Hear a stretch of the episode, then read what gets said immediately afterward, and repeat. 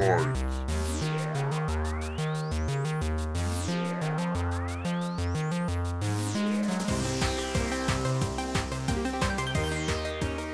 Oui, tout à fait, oui, ce sont des citoyens français parce que tout simplement, euh, c'est la loi qui le dit, euh, l'État français a des responsabilités à l'égard de ses citoyens et en particulier lorsqu'ils ont commis des exactions, euh, ils doivent les traduire en justice, en justice et c'est ce qui fait pour moi, l'émanation de la justice, son expression, fait le cas par cas. Euh, puisqu'il étudie chaque dossier les uns derrière les, enfin chaque dossier individuellement.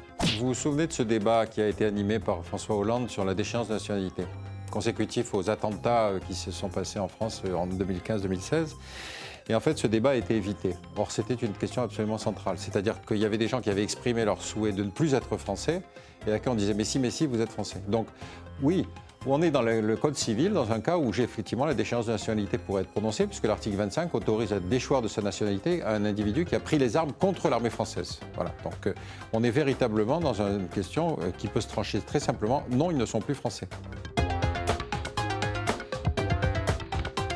Non, parce que tout simplement, il y a, des conventions internationales euh, qui sont extrêmement claires là-dessus, qui disent que ce qui prime avant tout, euh, c'est l'intérêt supérieur de l'enfant. Et lorsque les enfants sont avec leur mère, ils doivent être rapatriés avec leur mère pour éviter des traumatismes euh, supérieurs. Et le cas échéant, s'ils sont avec leurs parents, bah écoutez, il faut que les parents rentrent. Et puis en plus, euh, la justice est là aussi pour éventuellement incarcérer les parents pour, pour qu'ils répondent des exactions qu'ils auraient faites.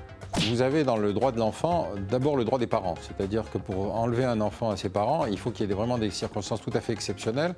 Et donc là, on est dans une situation où on considère que nous avons le droit de recevoir que les enfants sans recevoir les parents.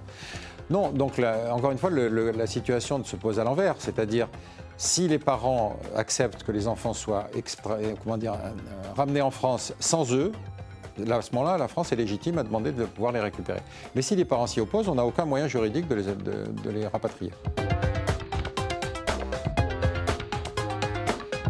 Les femmes, il y a des cas, elles sont toutes différentes les unes par rapport aux autres. Il y a, peut-être quelques femmes qui ont été extrêmement médiatiques, comme la femme de Koulibaly, euh, qui effectivement euh, faisait de la propagande euh, au niveau des médias en s'exhibant. Mais je pense que la plupart d'entre elles, elles étaient beaucoup plus préoccupées à faire des enfants euh, à faire des enfants. Euh, certaines, d'entre elles, d'après les informations que j'ai, euh, elles ont réussi quand même à faire quatre enfants en quatre ans. je ne vois pas comment on peut prendre des armes quand on fait des enfants. Ça me semble un petit peu difficile. Maintenant, ceci dit, on est quand même dans un pays en guerre. dans un pays en guerre, eh ben, écoutez, on essaie de se débrouiller comme on peut. et il est possible que certaines d'entre elles aient été obligées de prendre des armes. Mais là, c'est à la justice euh, de se prononcer. Oui, bien sûr, bien sûr qu'elles sont des djihadistes comme les autres. On ne sait pas quelle est la part de violence qu'elles ont déployée, mais elles ont contribué d'une manière ou d'une autre à quelque chose qui a été un projet horrible, dans lequel effectivement les pratiques de torture, d'exploitation, de viol, euh, de massacre, si vous voulez, ont été systématiques. Donc on ne peut pas considérer qu'elles ne sont arrivées là-bas que pour faire de l'humanitaire et pour faire la cuisine. C'est pas possible. Donc encore une fois, les femmes ne sont pas un genre. Alors ça, c'est une conception là ici. Euh, c'est pas à moi qu'il faudrait porter, euh, qu'il faudrait poser cette question. Je pense que euh, c'est au gouvernement de prendre ses responsabilités.